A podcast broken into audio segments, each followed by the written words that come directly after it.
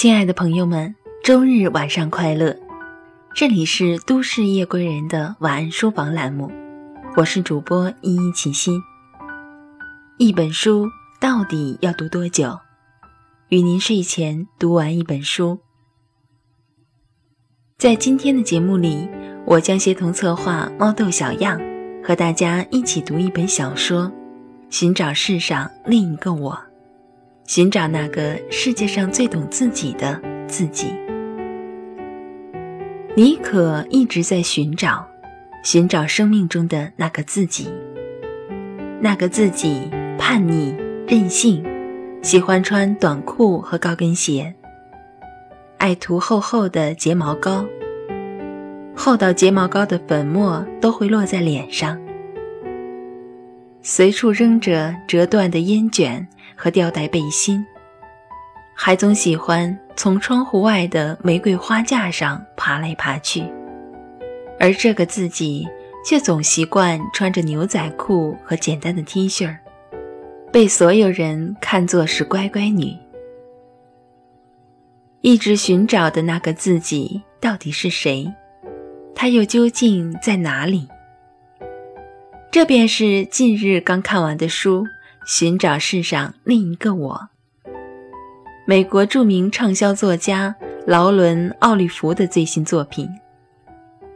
之前听说奥利弗正是源于他的那部代表性作品《忽然七日》，那种天马行空的情节设置，配以清澈明净的笔调，给人一种特别的阅读体验。而这本新书一如既往地延续了他一贯的创作风格，依旧是引人入胜的故事段落和意想不到的奇特结局。不到最后仍未揭开谜底，奥利弗并不是悬疑小说家，却奉上了这样一幅充满波折离奇味道的作品。他说：“这部小说是要追寻内心不安的灵魂。”故事从姐妹二人的角度分开叙述，如日记体般展现两人每日生活的全景。既是如此，我便也跟着作者从一个新的角度读故事里的精彩剧情。达拉是妮可的孪生妹妹，姐妹二人性格迥然不同，甚至是有天壤之别的差异。妮可是所有人眼里的乖乖女，而达拉却行为不羁、俨然的叛逆少女。故事便在姐妹二人之间发生。开篇便是遇到车祸的达拉，百无聊赖地过着每天的生活，去酒吧，不时地给妮可找着各种麻烦。而姐妹二人便在这种嫌隙中度日。因为一个叫做帕克的男生，更因为对方身上有着自己没有的东西。故事中间穿插着一个叫做马德琳·斯诺的九岁女孩，她在某天失踪在一家糖果店外面。当时的她正等着爸爸妈妈为她买冰激凌。两段毫不相干的故事便纠缠到了一起。一边是失踪女孩留下的种种谜题，一边是两姐妹之间曼妙的关系，更有着关于两人过去生活的经历描写。妮可竭力扮演着一个好姐姐的形象，知道达拉陷害自己，还为他顶下了所有罪名；知道达拉喜欢帕克，便隐藏着自己的情感。知道达拉要过生日，便邀请已经同母亲离婚的父亲一起来庆祝。却偏偏在生日这天，达拉不见了。妮可找寻种种证据，踏上了寻找达拉的艰辛之路。而让人一直迷惑不解的马德琳·斯诺便在此时出现。之前他的出现一度让我为文本的设置陷入一番疑惑，好奇这个毫不相干的女孩出现的意义。此时便逐一进行揭秘。妮可寻找达拉的过程中，无意结识了马德琳的姐姐萨拉，萨拉和达拉曾经都在一家酒吧里做女招待。根据这个线索，故事一步步被揭秘，而最终的结局却出乎意料。达拉在马德琳失踪那天便遭遇了车祸，当时开车的人便是尼可。在车祸中，达拉不幸身亡，而尼可却意外救了马德琳斯诺。难以接受现实的尼可产生了精神分裂和幻想，误以为达拉还活在这个世界上。这么久以来发生的种种，不过都是他一直构筑的幻想世界。他在自己的精神世界里寻找着达拉，其实也是寻找着自己的影子，因为这个影子伴你而生。而最好的自己，更是内心想变成的样子，因为这个影子懂你。随后的尼可接受着心理治疗，逐渐走出这段阴影。与其说走出阴影，不如说走出自己内心的禁锢之地。或许是因为他看懂了自己，合上书的最后一页。内心不禁唏嘘不已。似乎我们每一个人都在寻找一番，寻找自己最想变成的那个样子。正如尼可，他找的是达拉，却也在找一个世界上最懂自己的人。因为有这个人的出现，便让我们在这个世界里倍感温暖。因为有这个人的出现。让我们在寂寞的黑暗不再孤单不已。可是，这个人又在哪里呢？我们终其一生，或许也正是在找这样一个人。天涯海角，或许他会出现，又或许他会永远活在你的心里。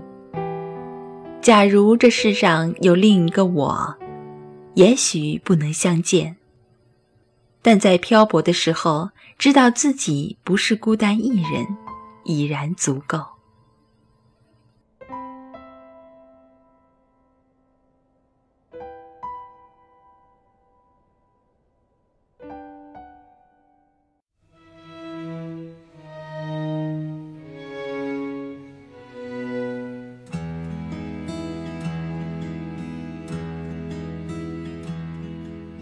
深。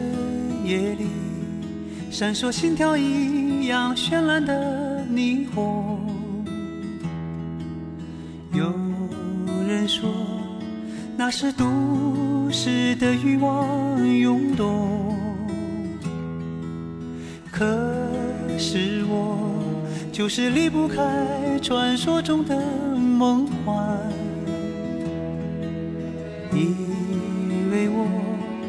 还未习。惯一天天平凡。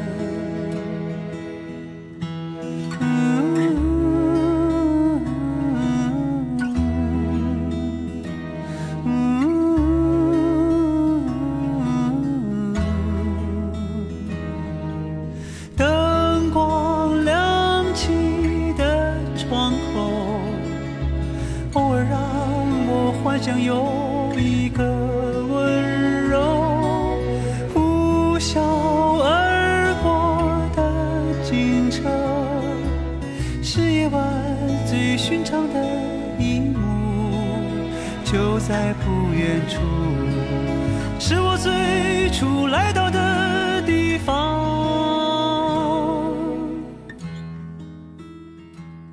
感谢大家的收听，本期节目的文稿来自策划猫豆小样。如果您喜欢他的书评，欢迎在豆瓣中搜索关注猫豆小样，就可以阅读到他更多的作品。我是静听有声工作室主播依依齐心，大家可以通过新浪微博 NJ 依依齐心找到我。祝大家晚安，好梦。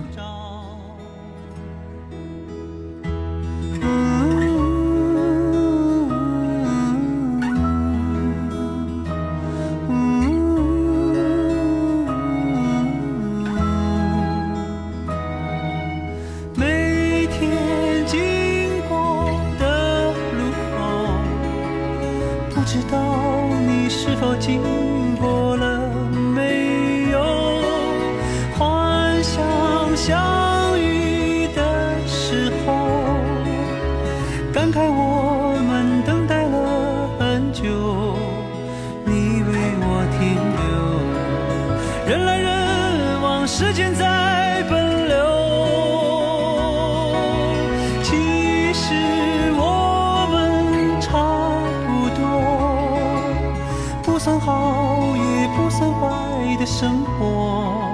从那天以后，有些路再不怕一人走。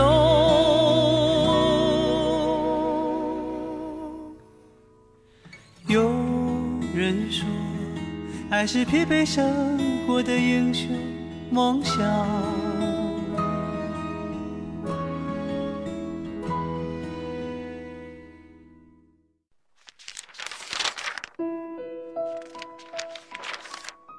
你读一本书大概要多久？我读一本书大概需要一个星期吧。嗯，差不多三四天吧。我小的时候读书快，一晚上就能读完一本书。哎，我呀，真的是还真挺久没有看书了。平时工作真的太忙，应酬太多，晚上回家也没有什么时间去看书。